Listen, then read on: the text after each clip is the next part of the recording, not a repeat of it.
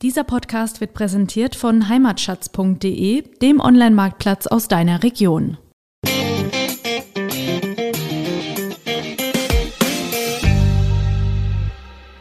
Königin, also seine Ehefrau, die wohl geplagt war von Kopfschmerzen, die dann von äh, diesem Trunk genommen hat, äh, war auf einmal befreit, hatte eine fröhliche Stimmung ähm, und alle waren froh und glücklich. Es hatte ein bisschen dummelig gemacht, es hatte ein bisschen geschmeckt. Äh, also ich muss sagen, ich bin heute, das Gefühl kenne ich sehr genau. Ich bin also heute auch manchmal glücklich, wenn ich Wein getrunken habe und bin befreit und äh, rede dann auch ab und zu mal dummes Zeug. Wer hat das nicht schon erlebt? Freunde haben sich überraschend angesagt. Bisschen was zusammen kochen, einen netten Abend machen. Schön, aber wo kriege ich jetzt auf die Schnelle den richtigen Wein dazu her? Und welcher soll es eigentlich sein? Weiß oder doch besser rot? Was kostet ein guter Wein? Und woran erkenne ich ihn? Fragen über Fragen. Wir erklären unter anderem, staubt trockener Wein? Warum riecht Wein nach Litchi? Und was haben Pferdeschweiß und Geranien im Himmelswillen mit Wein zu tun? Antworten gibt's von Wein mal eins, dem VRM-Podcast zum Thema. Jede Woche eine neue Folge für Weineinsteiger und alle, die schon immer etwas mehr über Wein, Genuss und allem, was sonst noch so dazugehört, wissen wollten. Am Mikrofon sind René Hart und Tom Elke. Willkommen, liebe Zuhörerinnen und Zuhörer, zum Teil 9 des VRM Wein Podcasts Wein mal eins. Am Mikrofon sind äh, wieder der Tom Elke und der René Hart. Heute haben wir das Thema Klassiker und Newcomer, die Rebsorten und ihre verschiedenen Charakter. Aber auch heute so ein bisschen äh, das Thema Geschichte des Weinbaus. Seit wann gibt es überhaupt Wein und wie ist es dazu gekommen, dass wir heute das Ingetränk da bin ich ja mal gespannt, was dabei rauskommt. Kannst du sein. Also Tom, Obst- und Weinbau, Jahrtausende alt, wissen wir. Mhm. Es gilt als eine der ältesten Kulturformen menschlichen Schaffens galt schon in der Antike als das Getränk der Götter. Du erinnerst dich, Bacchus und Dionysos. Es ja. gab ja äh, Götter für dieses. Ich kenne aber auch Nektar und Ambrosia. Äh, die Wiege der Rebe und des Weinbaus, die scheinen nach ähm, historischen Erkenntnissen zwischen Euphrat und Tigris zu liegen. Mhm. Kommen wir nachher noch dazu, da haben wir eine kleine Anekdote. Will heißen, nicht die Römer, die dann zwar die Reben weitläufig in ihrem Herrschaftsgebiet äh, verteilt haben. Wir kennen das von Mosel äh, und Rhein. Aber auch bei uns, ja genau, in der Gegend, ja. Genau, sondern die Perser waren wohl die ersten, die aus Trauben Wein produziert haben. Hört, hört. Genau, im heutigen Georgien, äh, im Kaukasus, wurde nachweislich bereits äh, 6000 Jahre vor Christus Wein angebaut. Mhm. Teilweise dort damals schon, wie man das heute auch noch vorfindet, Amphoren. Also wie man es wieder vorfindet. Also das ist ja, du spielst da so ein bisschen auf das Thema auch Augenschwein und so weiter, ja. Genau. Ja. Äh, heute so ein bisschen moderner mit den Beton- oder Graniteiern, mhm. aber tatsächlich da, es gibt ja wunderbare Filmberichte, wo Menschen dort äh, Weine wie vor tausenden Jahren äh, mhm. mit eingegrabenen Amphoren mhm. ähm, ja, produzieren, herstellen. herstellen, erzeugen. Ja. Danke für den Hinweis. Ja, manchmal fehlen einem glatt die Worte. Also über den Nahen Osten hat sich der Weinbau über die Kreter, Griechen, Römer und später über die Germanen, über Europa ausgebreitet. Mhm. Ja, wenn man dann mal so ganz weit in die Geschichte zurückblickt, ja, die Geschichte fängt ja nicht erst vor, vor 6000 äh, vor Christus an, sondern wenn man noch weiter zurückblickt, man, muss man dann sehen, dass also aus Fossilien hat man erkannt, äh, oder Fossilien, die man gefunden hat, dass eben wilder Wein schon vor 80 Millionen Jahren existent äh, gewesen sein soll. Ja? Und Tiere, oh, Vögel, vor allem der Eiszeit, haben dann so für die erste natürliche Selektion ja, gesorgt. Ja. Äh, das heißt also, es starben Sorten aus, die eben nicht kälteresistent waren und äh, die besonders gerne genascht wurden, äh, wurden eben durch die Tiere weiter verbreitet. Wenn wir jetzt mal den großen Switch wir springen jetzt mal über 80 Millionen Jahre hinweg kommen jetzt mal in die Jetztzeit rein. Heute geht es weniger um kälteresistente Sorten, sondern heute geht es wirklich, angesagt, es ist des Klimawandels tatsächlich um hitzeresistente ja. äh, und wärmeresistente Sorten. Und da gibt es ja die verschiedensten Experimente und äh, dieses Thema ist im Prinzip heute komplett eben umgedreht. Ja? Aber jetzt mal zurück in die Vergangenheit. Ähm, also nachdem die Menschen dann irgendwann sesshaft wurden, begann dann wohl auch schon die Kultivierung der Reben, beziehungsweise die Nutzen, das, den Nutzen von Trauben im Speiseplan. Man hat dann die Trauben gegessen und äh, wie es dann von der Esstraube zum Wein gekommen ist, weiß man nicht so genau. Aber ich glaube, du hast da eine Anekdote auf Lager. Oder? Ja, das ist so ein bisschen wie der Spätlesereiter, wie äh, damals im Rheingau, äh, der mit der verspäteten äh, Erntemeldung kam und es dadurch zur Spätlese kam. Gibt es ja. auch eine Anekdote, wie es sozusagen zu den ersten vergärten Trauben kam. Da soll es einen, einen persischen Herrscher gegeben haben, der im Keller seine Trauben äh, gelagert hat wahrscheinlich äh, was auch wieder modernes durch äh, Fermentation oder sonst wie. Also man hat die haltbar gemacht. Aber irgendwie ist da wohl ein Fehler bei der Produktion vorgekommen. Man hat vielleicht nicht sauber gearbeitet oder sonst wie. Und dann fingen die Amphoren an zu gären. So, also der Inhalt, ja. Der Inhalt. Und die Königin, also seine Ehefrau, die wohl geplagt war von Kopfschmerzen, die dann von äh, diesem Trunk genommen hat, äh, war auf einmal befreit, hatte eine fröhliche Stimmung ähm, und alle waren froh und glücklich. Es hatte ein bisschen dummlich gemacht, es hatte ein bisschen gespeckt. Äh, also und ich muss sagen, ich bin heute, das Gefühl kenne ich sehr genau. Ich bin also heute auch manchmal glücklich, wenn ich Wein getrunken habe und bin befreit und äh, rede dann auch ab und zu mal dummes Zeug. Ja, und ähm, so soll es tatsächlich dann dort zum offiziellen Getränk äh, geworden sein. Und ähm, man hat praktisch diese Technik dann benutzt, um fortan auch was Köstliches aus den Trauben zu machen. Ah, okay. Ja, gehen wir mal von, von Persien mal weg äh, und vom König Jamshid, sondern gehen wir mal nach Deutschland. Hier wird ja so die, die Wiege des, des, des Weinbaus oder die Entstehung des Weinbaus so ein bisschen mit dem römischen, in Anführungszeichen, Weinkaiser Probus verknüpft. Der war, das ist ganz, ganz interessant, der war äh, Ende des dritten Jahrhunderts zwar nur sechs Jahre im Amt, was ja nicht gerade sehr viel ist, ja, immerhin zwei Jahre mehr als Donald Trump. äh, aber er hat dann, der, dieser Kaiser Probus hat den, den Gallien, den Briten, Spanien und so weiter gestattet, Reben zu besitzen, auch den, den Germanen, den Franken, und die hier anzubauen und das, äh, die zu kultivieren. Und wenn man das mal so sieht, Gallier, also Franzosen heute, Briten, Spanier, Germanen, Franken, Schrägstrich, Deutsche, das, das könnte man so als erst so eine kleine EU-Kombination äh, äh, äh schon mal bezeichnen. Ein EU-Dekret. Ja, damals waren wir, ich weiß ich nicht, vielleicht einiger als heute oder umgekehrt, keine Ahnung. Ja. Wie ging es dann weiter? Interessanterweise über Klöster und Orden. Und da muss man insbesondere die Zisterzienser nennen. Ähm, ein Orden, der sehr gut vernetzt war, der ähm, auch immer mal wieder Treffen abgehalten hat und äh, die sich gegenseitig berichtet haben, welche Erfolge sie erzielt haben und das Wissen auch in ihren Netzwerken sehr gut verteilt haben. Und die haben dann wirklich auch Obst- und Weinbau sehr kultiviert. Im 8. Jahrhundert wurden Mainz, Worms, Speyer schon als Weinorte benannt.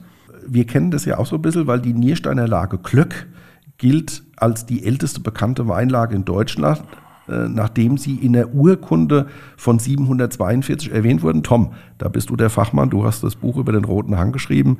Äh, Niersteiner Glöck ist, zählt ja zum Roten Hang.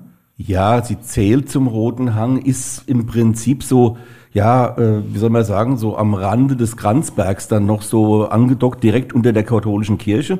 Ähm, und man muss sagen, das ist also auch bei der Mauer umgeben, so ähnlich wie in Frankreich, die, die Clos und die, die, die eben die, die Premier Grand Crus und Grand Crus, die ja auch so quasi von Mauern umgeben ja, ja. sind, kleine Weinberge. Und auch die, die Glöck ist im Prinzip, erinnert mich auch immer sehr an Frankreich, wenn ich da vorbeigehe. Die Glöck wird auch hochgehalten, so in, als Marketinginstrument. Äh, äh, von dem Dienstleistungszentrum ländlicher Raum, sprich dem Staatsweingut äh, Rheinland-Pfalz, äh, wo dann eben dieser, diesem Alleinbesitz ist äh, und die Weine, die Trauben dort gekildert werden, das sind vor allem Riesling-Trauben, die dort gedeihen. Die Glöck, wenn man so will, ganz frühes, ganz, ganz frühes Mittelalter, aber im Mittelalter selbst, also dann ähm, Übergang dann zum äh, Hochmittelalter und so weiter, wurde der Weinbau schon durch eine Warmzeit, die da herrschte, begünstigt. Das heißt, es konnte mehr angebaut werden und der Wein war dann auch nicht mehr nur den oberen 10.000 äh, zugänglich, sondern äh, wie Bier wurde Wein zumindest mal in den Weinbauregionen logischerweise äh, fortan eigentlich täglich getrunken und gehörte eben zu den Nahrungsmitteln, die man zu sich nahm. Denn auch vielleicht ganz interessant zu wissen, Wasser war damals, äh, es gab überall Brunnen, aber es gab auch unter anderem Brunnenvergifter. Ja. Also wann, da kommt das nämlich her. Also die öffentlichen Brunnen, da war das Wasser war manchmal sehr verschmutzt und nicht sehr gut zu genießen. Und in den Regionen, wo kein Weinanbau eben möglich war, wurde der Wein natürlich zu dem Prestigeobjekt der höheren Kasten und man konnte natürlich auch prima Handel damit treiben. Und äh, das, so ist es ja im Prinzip bis heute geblieben. Ja, also mit, mit, mit wertigen Weinen äh, wird, äh, da werden schon tolle Preise erzielt. Das sind die heutigen Prestigeobjekte. Aber Gott sei Dank gibt es ja auch Weine für uns beide, für unser karges Portemonnaie, äh, dass wir uns die eine oder andere Flasche gönnen können. Ja, also äh, da muss man sagen, das war natürlich ein tolles Handelsobjekt und wurde natürlich dann als Prestigeobjekt und Vergnügungsgetränk für die Reichen und Schönen äh, natürlich auch genutzt. Übrigens auch die Briten, die äh, im 12. Jahrhundert ja äh, im Bereich Medoc, Bordelais, äh, Cahors, Bergerac den Weinbau forciert haben, weil sie da die herrschende Klasse waren. Also ist zwar heute Frankreich, aber mhm. war damals tatsächlich unter den Briten, waren so clever und das schon im 12. Jahrhundert und haben eigentlich damals schon den Grundstein gelegt für ein Milliardengeschäft heute. Ja. Das muss kann man, ja kann sagen. Man, kann man so sehen. Ja. Übrigens auch dann dafür äh, gesorgt, oder äh, die äh, Hugenotten, die in dem Bereich äh, auch gelebt haben und die ja dann äh, aufgrund der Glaubens ähm, ja, sie wurden äh, Unterschiede. Sie wurden in äh, ihrem Land eben verfolgt und sie sind dann eben äh, vertrieben worden. Äh, Hugenotten siedelten sich beispielsweise in Deutschland an. Ja. Auch in Oppenheim. Auch in Oppenheim, ja. Also wenn Sie, äh, liebe Hörerinnen und Hörer, ihr, ihr kriegt wieder mit, wir sind so, uns geht jetzt gerade wieder der Rheinhessen mit uns durch. äh, also in Oppenheim war, war eine Zufluchtsstrecke von Hugenotten, ein ganzer, ganzer Stadtteil äh, um die schöne Katharinenkirche rum wurde Welschdorf genannt und das war eben der Teil der Stadt, in dem die Hugenotten lebten. Die Welschen, die aus Welschland kamen, eben aus Frankreich, das waren die Hugenotten. Die sind aber nicht nur nach Oppenheim gegangen, sondern nee. sie sind über den großen Teich geschippert und waren dann in den USA. Und äh, da gibt es eine Jahreszahl, René, die du, glaube ich, noch äh, jetzt hier äh, raushauen willst. Ja, äh, also wir wollen ja jetzt keinen Geschichtsunterricht oder auch das ja. später nicht abfragen. Aber ähm, wieso nicht? Wir können doch mal eine Abfrage machen. Es war wohl im 16. Jahrhundert, also 1560, 1562, sollen die ersten Hugenotten, äh, sollen die Hugenotten die ersten Pflanzen in äh, Amerika, also in den USA, gepflanzt haben. Aber da äh, gehen wir später nochmal so ein bisschen okay. drauf ein.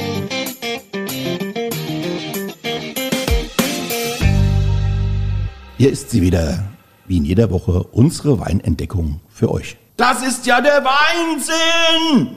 Heute im Glas der 2018er Muscadet Eisenstadt Weingut Menger in Aisch. Tom, von den 136 Gemeinden, die wir in Rheinhessen haben, betreiben nur fünf keinen Weinbau. Hochborn, Aisch, Hamm, Budenheim und Niederwiesen. Also, wenn ich also da, auf eigener Gemarkung. Ja, wenn, wenn ich dir da gleich wieder den Klugscheiß ergeben darf. Mhm. Also in den Gemeinden gibt es schon Winzer, also beispielsweise in Hochborn, da haben wir das Weingut Michel beispielsweise und in Eich eben das Weingut Menge. Allerdings gibt es auf deren Gemarkung, wie du eben schon gerade gesagt hast, keine Weinberge.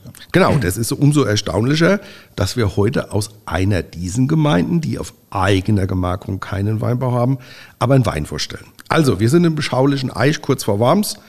Da betreibt die Familie seit dem 17. Jahrhundert nachweislich Acker- und Weinbau. Die Geschichte der Familie ist äußerst spannend und informativ.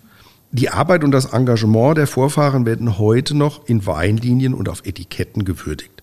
So findet man den Rittmeister Johann Leonhard Menger, dessen Weinliebe und Qualitätsstreben zu Beginn des 20. Jahrhunderts dazu führte, dass die Mengers ab da ein reines Weingut wurden. Als er 1929 leider mit nur 50 Jahren starb, übernahm seine Frau Johanna die Geschicke des Weinguts und führte sie durch die schwierige Zeit des Zweiten Weltkriegs, baute Qualitäts- und Flaschenweinvermarktung aus, auch international, und hatte zudem aber noch Zeit für soziales Engagement. Bildung und Berufsausbildung von Frauen lagen ihr besonders am Herz. Die Familie ehrt sie heute noch damit, dass ihr Konterfei die Kollektion Die Mengerin ziert. Gucken wir mal auf die Gegenwart. Also heute äh, führen Horst und Dagmar Rückrich-Menger erfolgreich das Weingut. Das ist die zwölfte Generation Menger, die äh, mit den Kindern dann schon parat steht. Äh, am Elternhaus von Dagmar Rückrich-Menger in Bornheim. Das Nahm so, die Geschichte ihren Anfang. ja, das ist so, so im, im mittleren Rheinhessen, muss man sagen, ja, im, im, im Alzheimer Land. Ja. Rheinhessische Schweiz. Ja, würde ich jetzt maximal Eingang, ja, also, äh, aber es ist immer Alzheimer Land. Und da gab es einen alten Hausstock, ja, und der hat unglaublich aromatische und so wohlschmeckende Beeren produziert. Und irgendwie wusste man aber zu diesem Stock überhaupt gar nichts. Es gab keine Überlieferung, was das für eine Rebsorte ist und so weiter. Hat dann die Dagmar Rückrich-Menger einen Trieb abgeschnitten und hat sie einer Freundin geschickt, die in der Rebgenetik am Julius-Kühn-Institut im pfälzischen Siebeldingen arbeitet. Und hat sie dann gebeten, das mal zu bestimmen. Was Sag was- mal, sag mal, was sag ist denn das? Genau, sag mal, was ist denn da los? Ja? So, und dann war die Überraschung allerdings riesengroß und wirklich eine kleine Sensation, kann man sagen, war dann perfekt, nämlich es handelt sich um die Sorte Muscat Eisenstadt, die seit den 50er Jahren eigentlich als ausgestorben galt. Genau. Zumindest in Deutschland. Richtig.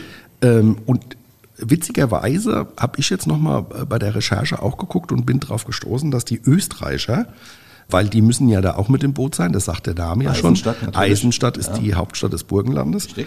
Auch sehr bemüht drum sind und die haben das Potenzial auch wieder erkannt und haben festgestellt, dass der wohl schon Jahrhunderte ähm, dort im Anbau war und auch so ein bisschen verloren ging.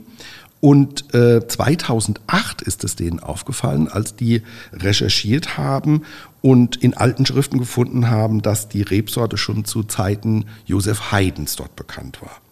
Fortan haben die sich dann auch mal auf die Suche gemacht und haben dann verschiedene Varianten gefunden, heißt unter anderem auch schwarzer Muscatella oder Muscatella nigra. Das waren so die alten Bezeichnungen. Blaue Beeren, weißer Wein, kann man sagen. Man besorgte sich also in Österreich auch 40 Setzlinge aus Deutschland und Frankreich und begann mit der Wiederanpflanzung. Und das war so erfolgreich, dass das Sortenamt in Burgenland gesagt hat, hier 2020, das ist wieder zugelassene Rebsorte für den Anbau im Burgenland. Ähm, Anbau wächst bei denen jetzt auch wieder. Alter Verwalter. Ja, kann man Ja. so sagen. Ja, absolut. Äh, ja, und auch die Familie Menger vermehrte von diesen Mutterstocksetzlingen äh, am Haus da in Bornheim äh, Setzlinge und, und dann wurde eben der Wein, Weinberg angelegt und auch der in Allzeit tätige berühmte Rebzüchter Scheu erkannte schon das Potenzial der Sorte und kreuzte in seinen Regner, also eine Neuzüchtung von Scheu, eben auch ein. Und auch bei der Züchtung von Muscat Ottonell war sehr die bekannt, Rebe ja. äh, beteiligt. Also der Muscat Eisenstadt war schon unterwegs damals. Ja, äh, wobei man sagen muss, in Rheinhessen ist es leider noch so, dass es immer noch Versuchsanbau ist. Ich hoffe ja drauf, dass äh, noch mehr das Potenzial erkennen und äh, weiterarbeiten. Strittig unter anderem ist auch bei der Recherche aufgefallen, äh, strittig unter den Wissenschaftlern ist noch die Frage, wie die Züchtung mit äh, Ingrims Muscat aus England zusammenhängen. Im 19. Jahrhundert züchtete nämlich der Gärtner Thomas Thomas Ingram im Garten Frogmore der Queen Victoria seine berühmte Sorte. Äh, Da ist noch nicht so ganz äh, klar, wie die zusammenhängen. Also wir lassen es mal, lass diese streiten, wir trinken. Ich bin immer begeistert, was du so alles ausgräbst. Ja, Wahnsinn, Wäre mir im Leben nicht eingefallen. Aber lange Rede, äh, trockene Luft hier. Ja, sagt, stoßen man, sagt, sagt man in Rheinhessen. Boah. Also, was mir besonders gut gefällt, wir haben da Apfelwürze, florale Töne, weiße Blüten, Mhm. aber auch so ein Fitzelchen Zitrone Ja, ja. und, Jetzt kommt's. ja, ein, Hast du es auch gerochen? ja, ein Hauch Mazis. Also Richtig. Muskatblüte. Ja. Liebe ich sehr. Sehr, sehr würzig. Wunderbarer Ton. Soll ich mal probieren? Ja. Gelbe Fruchtsüße. Ja. Ein bisschen cremig ist er auch. Opulent. Langer Nachhall. Absolut. Und jetzt kommst du wieder, und zwar deine Spezialität ist Bittertönchen. Das ist auch wieder da. Aber sehr moderat eingebaut. Stimmt. Ja, aber es ist schön, ein bisschen astringierend. Soll ich noch ein bisschen was zum, zu den Daten sagen? Unbedingt. Okay, also während der René genießt und gar nicht wegzubringen ist von dem Glas. Äh, der Wein hat äh, 14 Volumenprozent Alkohol, 5,8 Gramm Liter Restzucker, 5,2 Gramm Säure auf den Liter und der Preis 13,80 Euro. Die Hartsche Süßsäureregel, äh, süße Säureregel, ich habe noch ähm, äh, Wein im Mund, süße ja. Säureregel trifft hier wieder voll ins Ziel.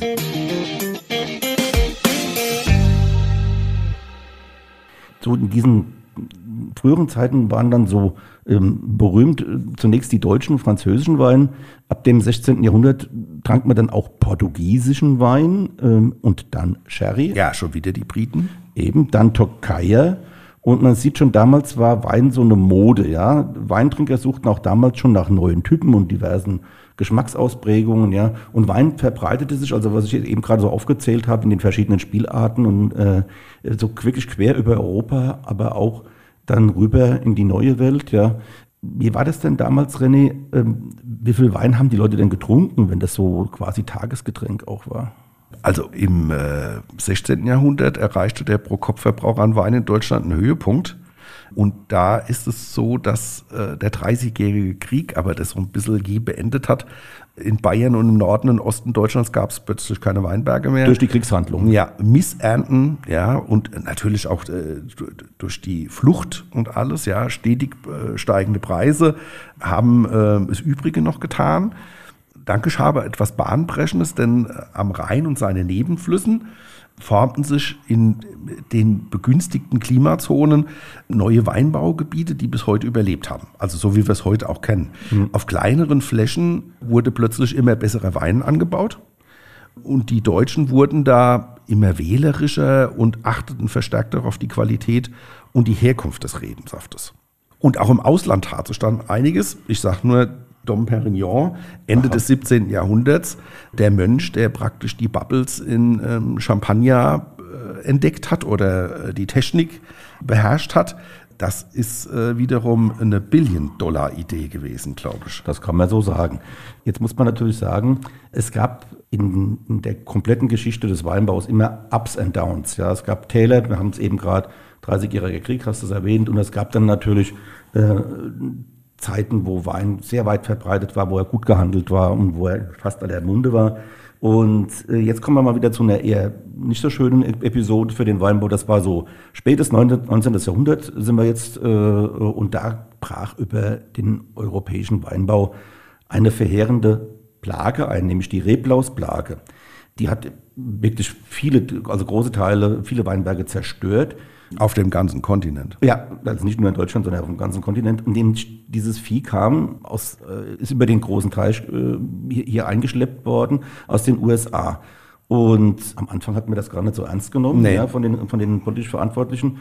Doch als dann die Schäden immer größer wurden und immer mehr Weinberge auch zerstört waren, ähm, hat man angefangen, ähm, dagegen was zu unternehmen. Ja, man, man, man, ist auf das Problem aufmerksam geworden und hat dann überlegt, äh, was passiert da gerade mhm. und was müssen wir tun. Und dann ging das tatsächlich los, dass man dann auch geprüft hat und die Wissenschaftler losgeschickt hat. Und dann kam es. Ja, dann kam es eben zu der Lösung des Problems, nämlich man hat einfach ähm, das, gemerkt, dass die amerikanischen Reben gegen die Reblaus resistent waren und hat dann fortan unsere Reben auf die amerikanischen Wurzelstöcke, also die Unterlagen, aufgefropft. Ja.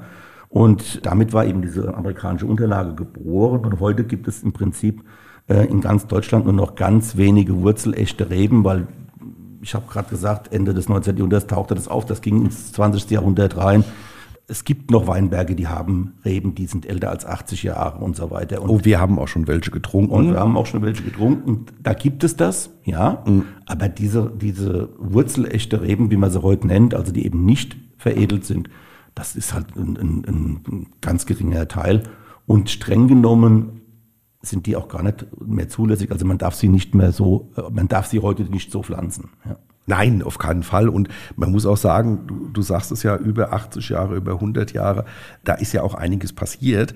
Damals haben die Politiker ja tatsächlich auch äh, Kommissionen losgeschickt, die geguckt haben, dass die Weinberge praktisch umgestockt werden, genau. dass die Wurzelächten verschwinden und äh, dass es da auch, sag ich mal, in den Jahren jetzt äh, Flurbereinigung, Neuanlagen und sowas, das gab es ja alles.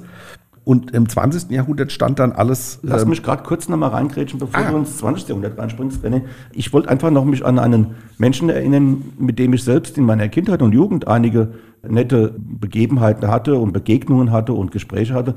Und das ist der George Schmuck aus Oppenheim. Ah. Ähm, der hat bei diesem Thema, also schon wieder in Rheinhesse, liebe Hörerinnen, liebe Ein Hörer, Erfinder. Ihr müsst jetzt stark sein, es ist wieder Rheinhessen angesagt. Der George Schmuck war ein ganz, ein Tüftler, ein findiger Geist. Ja? Der hatte also Maschinen und Geräte entwickelt, äh, die bei dieser Rebveredelung, ja, er war Rebveredler Ja. und er hat also äh, Hilfsmittel entworfen, Maschinen entwickelt, wie sowas viel schneller und viel praktikabler gehen konnte und hat damit quasi bahnbrechende Dinge auch für die Branche in, in, in die Welt gesetzt. Wer diese Erzeugnisse vom George Muck und wer dieses Thema Rebveredelung, Reblaus, diese ganze Plage und alle anderen Dinge, die sich so in, der in den vergangenen 100 Jahren abgespielt haben, wer die mal so hautnah erleben möchte ähm, und da ein bisschen mehr drüber wissen möchte, dem, dem sei wirklich ein Besuch im Deutschen Weinbaumuseum empfohlen. Das Deutsche Weinbaumuseum befindet sich in Oppenheim und äh, der Hans-Richard Ulrich, das ist der Chef dieses Museums, der nimmt euch gerne in Empfang und äh, führt euch mal durchs Haus, denn es ist wirklich, was da an Weinbaugeschichte drin ist und an teilweise auch sehr kuriosen Dingen, ja. wie die Mausefallensammlung beispielsweise, ja, ähm, das ist wirklich die Korkenziehersammlung ist auch auch, ja. Also es gibt da ganz interessante Sachen zu entdecken, auch für jemanden, der vielleicht jetzt nicht Winzer ist und nicht in dem Beruf äh, eben groß, gewor äh, groß geworden ist, sondern für Leute, die einfach als, sich dafür mal interessieren. Und da gibt es ganz viele Dinge. Aber jetzt gehen wir mal ins 20. Jahrhundert, René. Wir wollen ja auch irgendwann mal so in die Jetztzeit kommen. Nein, aber das ist äh, tolle. Du hast mich in Schorschmuck kannte ich auch noch. Ja, also ich habe ja auch eine Zeit lang in Oppenheim gelebt und habe dann auf dem Marktplatz den ein oder also das ein oder andere Original in Oppenheim noch kennengelernt und Schorschmuck, das war ein Original. Ja, absolut. Sehr cleverer und hat auch äh, zig Patente gehabt. Also Genau. äh, tolle Persönlichkeit, Tüftler, wie du schon gesagt hast. 20. Jahrhundert. Da stand die Zeit jetzt auf Aufbruch. Winzer wurden in verschiedenen Lehr- und Forschungsanstalten intensiv geschult.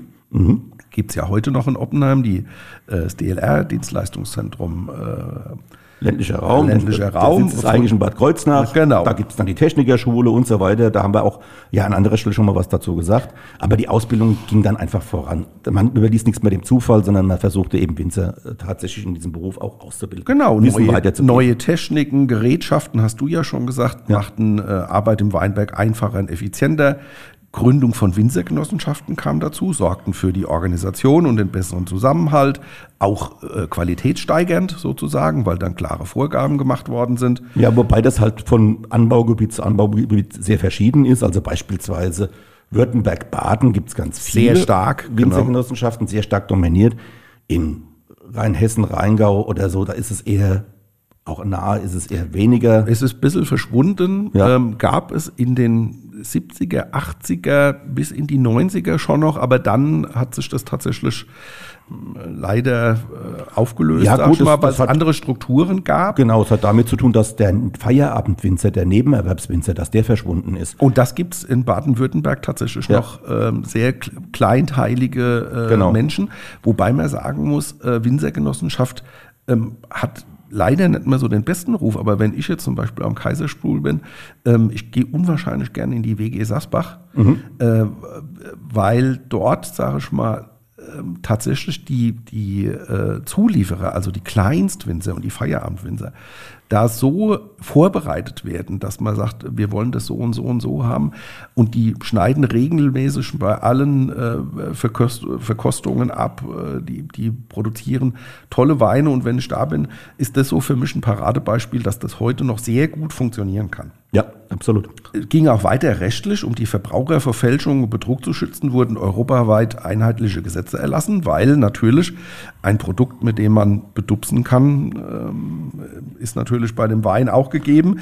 Ja, das Thema Punchen kommt da, das Stichwort Punchen kommt da einfach äh, in, in den Blick rein. Ja, das gab es früher äh, äh, ja ganz, ganz massiv. Heute wird sowas ja natürlich nicht mehr gemacht. Nein, äh, heute ist, äh, das hatten wir schon mal, glaube ich, Ja, ja. auch die Weinkontrolle. Ja, also genau. ein Großteil des Berufs Winzers ist heute tatsächlich auch mit Bürokratie behaftet. Das heißt, das muss aber auch sein. Aber dennoch gibt es dann schon noch das ein oder andere schwarze Schaf. Ja, aber gut. Wollen wir nicht drauf rumreiten, Nein. schon, äh, zumal man auf Schafen eh nicht so gut reiten kann. Kommen wir lieber mal äh, so mit den Blick in, in die Internationalität Ja, ich, rein. bin, ich war noch nicht ganz Ah. fertig, weil das Thema Qualität äh, und äh, Verbesserung des Weins, das hat sich ja da sehr manifestiert. Der weltweite Weinhandel erreichte einen neuen Höhepunkt. Mhm. Ja, Ja gut, also die Qualität wurde eben durch diese Maßnahmen, durch diese Beschulung, durch diese Erkenntnisse, auch diese wissenschaftliche Genau. Beschäftigung und, das, und auch die, die staatliche Reglementierung, wurde die Qualität dann schon auch stetig besser. Und das beschränkte sich natürlich nicht nur auf Deutschland, sondern Wein ist ein internationales Produkt, kann man sagen. Auch in den neuen Ländern, äh, neuen Weinbauländern in Anführungszeichen, also in Amerika, Napa Valley, in Kalifornien, Südafrika, Südamerika, Australien, Neuseeland und so weiter ging eben äh, der Weinanbau schon voran. Da ging es voran in den klassischen Weinbauländern so ähm, Europa, Kaukasus und Mittelmeerraum, muss man sagen, ging dann der Wein eher in, Ticken zurück von der Menge her, vom Anbau. Äh, wenn man da äh, im Prinzip äh, jetzt mal einen Blick drauf haben will, man, wir reden ja immer, also wenn wir Deutschen glauben ja immer, wir sind die allerbesten und die allerstärksten und die allergrößten und haben das allermeiste und äh, wir sind Statistik Jahr 2019 weltweit mit, mit der Weinproduktion an Platz 9. Ja, ja immerhin. ja gut. Das ist ja schon eine Menge. Ja, aber also sagen wir mal so, das deutsche Ego sieht sich ja dann häufig an, wir- wir sind die allerbesten und die allergrößten, wir sind immer ganz vorne. Also ganz vorne ist Italien, gefolgt von Frankreich und Spanien. Dann kommt die USA Oh, und dann okay. kommt, ganz interessant, Argentinien. Wer hätte das gedacht? Danach Chile, dann Südafrika und dann erst Deutschland und direkt nach Deutschland. Und die haben in den Jahren zuvor auch teilweise vor Deutschland gelegen, China. Oh, Ja, also China ist ein, ein, ein, wirklich ein Weinland, äh, man kann sagen aufstrebend, da wurde ganz, ganz viel getan und wird ganz viel getan. ja, die haben sich auch viel Know-how geholt. Von, es gibt also ja nicht nur in der Technik, äh, äh, also sie bauen auch da viel nach. Ja, und die haben sich aber auch sehr namhafte äh, nationale und internationale Winzer als Berater Klar. geholt, die da sehr viel angelegt haben und ähm, Und der chinesische Wein ist also äh, jetzt nicht unbedingt das, was man beim Asiaten dann auf den Tisch gestellt bekommt. Ja, also nicht, ich rede jetzt von diesen Pflaumenwein Ja, ja, und so weiter, klar. sondern sondern das ist teilweise schon sehr qualitätsvoll, was da passiert. Einfach mal noch eine, eine Mengenzahl so in die Runde zu werfen, damit ihr, liebe Hörerinnen und Hörer, mal so ungefähr die Relationen seht. Also für Italien stehen ähm, fürs Jahr 2019 47,5 Millionen Hektoliter Wahnsinn. an Erntemenge da. Wahnsinn, gell? Die deutsche Erntemenge war in diesem Jahr 2019 9 Millionen Hektoliter. ja, da komme ich gleich nochmal Ja, dazu. Ja. das, das, das beackerst du ja gleich nochmal. Also Deutschland liegt immer so um die 10, zwischen 9 und 10, 10, Kommt 5. auf den Jahrgang halt an. Es kommt immer drauf an, ja, es gab auch schon mal ganz wenig, Mhm. äh, äh, also das differiert. Aber nur mal die Relation, Mhm. Also das ist ein Vielfaches, was beispielsweise in Italien oder auch in Spanien, Frankreich produziert wird. So, René, aber jetzt wolltest du noch mal ein bisschen mehr dich mit Deutschland Mhm. Ich wollte den Fokus, genau, ich wollte den Fokus nochmal auf Deutschland richten, dass wir sagen, es sind wohl so um die 11.000 Betriebe, die da noch aktiv sind. Auf mehr als 100.000 Hektar werden Reben angebaut in Deutschland. Die Zahl der Betriebe sinkt zwar, dafür bleibt aber die Fläche relativ stabil. Was heißt das? Also die Betriebe werden größer, beackern mehr Fläche sozusagen. Und wie du schon gesagt hast, das ergibt in der Regel immer so zwischen 8 und 9 Millionen Hektoliter Rebensaft pro Jahrgang. Dabei, interessant, ist Rheinhessen und Pfalz mit über 50 Prozent der Menge beteiligt. Und die meisten Anbauflächen gibt es tatsächlich wo? In Rheinland-Pfalz. Super. Genau so ist es. Ja, Rheinland-Pfalz ist auch, äh, wird ja auch dann von manchen auch das Weinland oder das Land der Reben und Rüben, wie auch immer genannt ist, passt tatsächlich, weil äh, wenn man im Norden anfängt, man hat die A, die Mosel, man hat die Nahe, man hat Rheinhessen, man hat die Pfalz, also es ist jede Menge, äh, äh, stehen jede Menge Reben hier rum. Die meisten der in Deutschland gepflanzten Reben sind Weißweinreben. Ja, also das ist eine Dominanz. So etwa zwei Drittel kann man sagen. Pi mal Daumen sind Weißweinreben. Ein Drittel sind die Rotweinreben. Rotweinregionen sind ganz besonders, das ist die A, muss man da nennen. Ja. Schönes, kleines, aber richtig feines äh, Ganz Anbaugebiet. toll, ja. Mit tollen Rotweinen auch. Und Baden. Baden ist halt auch ein typisches Rotweinanbaugebiet. Also das äh, muss man dann schon mal sagen. Auch wenn dort natürlich in der Menge Weißwein dominiert. Ja, die Deutschen trinken allerdings ihren Wein nicht allein. Ja. Denn ein Drittel der Weine, der deutschen hier im Inland produzierten Weine, erzeugten Weine werden exportiert. Äh, vor allem nach Großbritannien, auch Holland ist so ein klassisches Ex Exportland. Großbritannien muss man aber jetzt mal abwarten. Muss man abwarten, du, was du nach dem Brexit ja, passiert. Ja, also das kann durchaus sich auch ändern. Bei den Briten muss man da vielleicht noch so, so eine kleine Geschmackswendung reinbringen.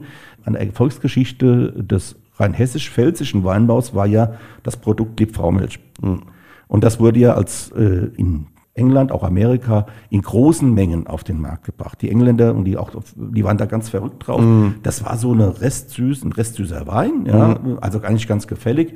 Und der wurde als Marken, als Typenwein in Rhein, in Rheinhessen, aber auch in der Pfalz produziert und exportiert. Irgendwann entdeckten die Briten dann auch, dass sie in ihren, äh, im Commonwealth, sage ich jetzt mal, Länder haben, wie Australien und Neuseeland, wo die verdammt nochmal aber auch ey, guten Stoff machen Ja. und richtig tolle Weine. Und dann gab es so ein Turnover. Auf einmal spielte die Liebfraumilch, die unter dem Namen Blunan, Hm, sicher. denke ich, unterwegs war, ja, äh, dann auf einmal gar keine Rolle. Ja, die verschwand dann mehr oder weniger so vom, aus den Supermarktregalen und stattdessen kamen eben die Neuweltweine da rein und das war für viele Winzer hier in Rheinhessen und in der Pfalz eine ganz, ganz schlechte Nachricht und äh, etlichen hat es auch äh, das Genick gebrochen. Ja, ja, USA ist auch ein wichtiges äh, Exportland, muss man sagen. Haben wir eben, glaube ich, noch nicht gesagt, nur im Zusammenhang mit der Liebfraumilch, aber insgesamt ist die USA spielt, der Markt spielt schon eine Rolle. Ja, unbedingt. Allerdings muss man sagen, äh, unter Trump mit seinen Strafzöllen war das halt dann schon ein, ein, ein bisschen behindert. Und natürlich, wie alles, hat auch der Weinexport unter Corona, unter der Pandemie extrem gelitten. Ja, das stimmt. Ja. So, René, jetzt sind wir im Prinzip, ja, wir sind am Ende dieser neunten Folge angelangt. Ja, wir haben heute ganz schön viel Kulturhistorisches gemacht, finde ich. Angefangen, dass wir sagen, wo gab es denn die ersten ähm, Trauben? 80 Millionen Jahre alt, laut ähm, Fossilienforschern. Wie hat sich verbreitet? Das haben wir abgeklärt, dass wir gesagt haben, die Römer haben natürlich in ihrem riesigen Herrschaftsgebiet dafür gesorgt, dass das äh, auf vielen Kontinenten Weinanbau möglich war. Wir haben mal gesagt, wie die Zisterzienser, die Mönche das ähm, weiter verbreitet haben. Die schlechte Zeit während des Dreißigjährigen Krieges, dass es also immer wieder Ups und Downs gab, wo der Weinbau zurückgewichen ist, wo er aber dann wieder sich dann entwickelt hat. Die Vollkatastrophe Reblausplage, das war, glaube ich, so ein bisschen der Black Friday in der Weinbaugeschichte. Genau. Und dann haben wir gesagt, der Ausblick in der Neuzeit, jetzt 20. bis 21. Jahrhundert, wie ist der Markt äh, momentan? Also war ganz schön viel ähm, Historie, war ganz schön viel Geschichte. Mir hat es aber Spaß gemacht, das alles auch mal so ein bisschen für euch aufzubereiten, im Tom wahrscheinlich auch. Dann augenzwinkend einfach nochmal reingekrätscht. Wir sind keine Historiker. Nee, wir haben einfach versucht, das populär aufzubereiten. Wir sind hier keine Universität und auch kein, kein, ja, kein, kein Seminar auf der, auf der Hochschule. Ja, das Ja. ist auch gar nicht so der Sinn äh, der Sache, sondern wir wollten kompakt kurz schildern, weil das eigentliche Thema, und äh, das ist der Ausblick für nächste Woche, ist ja eigentlich das Thema Rebsorten, Klassiker und Newcomer. Da tut sich ja auch einiges, äh, auch so ein bisschen die, die verschiedenen Charaktere der Weine und sowas. Das ist das, was uns in der nächsten Folge erwartet. Da gehen wir nochmal genau auf das Thema ein. Ja, und wie immer an dieser Stelle äh, der Hinweis, habt ihr Fragen, habt ihr Anregungen, geht an euren, euren Laptop, Handy. ans Notebook, ans Handy, wo auch immer ihr hingehen wollt, äh, um eine digitale Verbindung zu haben. Schickt uns eine Mail an weinmal1.vrm.de. So, ich freue mich auf die nächste Sendung. Thomas, mach's gut. Tschüss, René. Wir sehen uns nächste Woche. Yes. Das war die heutige Ausgabe vom Weinpodcast Weinmal1 der VAM. Jede Woche auf ein Glas Wein, spannende Themen rund um den Weingenuss und das kleine Einmaleins des Kultgetränks. Mit den beiden Gastgebern Thomas Ehlke, VAM-Reporter, Buchautor und Weinjournalist und René Hart, Weinentdecker, Veranstalter von Kulturevents und Qualitätsweinprüfer der Landwirtschaftskammer Rheinland-Pfalz. Ihr wollt noch mehr spannende Geschichten, Reportagen und News aus eurer Region? Dann probiert doch einfach mal unser Plus-Angebot aus. Einfach reinklicken unter vam-abo.de slash podcast. Ein Angebot der VRM.